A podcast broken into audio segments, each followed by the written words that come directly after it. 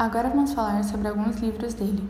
O livro Pretinho e Eu fala sobre algumas situações de racismo que ocorrem em um colégio, no qual nunca houve alguma aluna negra antes. Ao fato de Vânia ser a primeira aluna negra, isso desperta reações racistas por parte de algumas alunas. Epaminondas Goiabeira e a Máquina da Felicidade.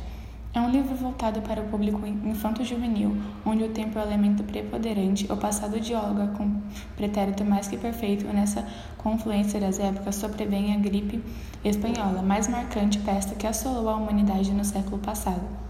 Aposto que os seus pais ou você já ouviu falar sobre Os Trapalhões. Um filme de comédia brasileira, um tanto quanto famoso, Júlia Milibras foi o que criou o seu roteiro. Após ficar tão reconhecido, ele continuou sendo sincero, realista, humilde, sendo acessível às escolas, palestras, mostrando um jeito de sempre ser alegre e receptível.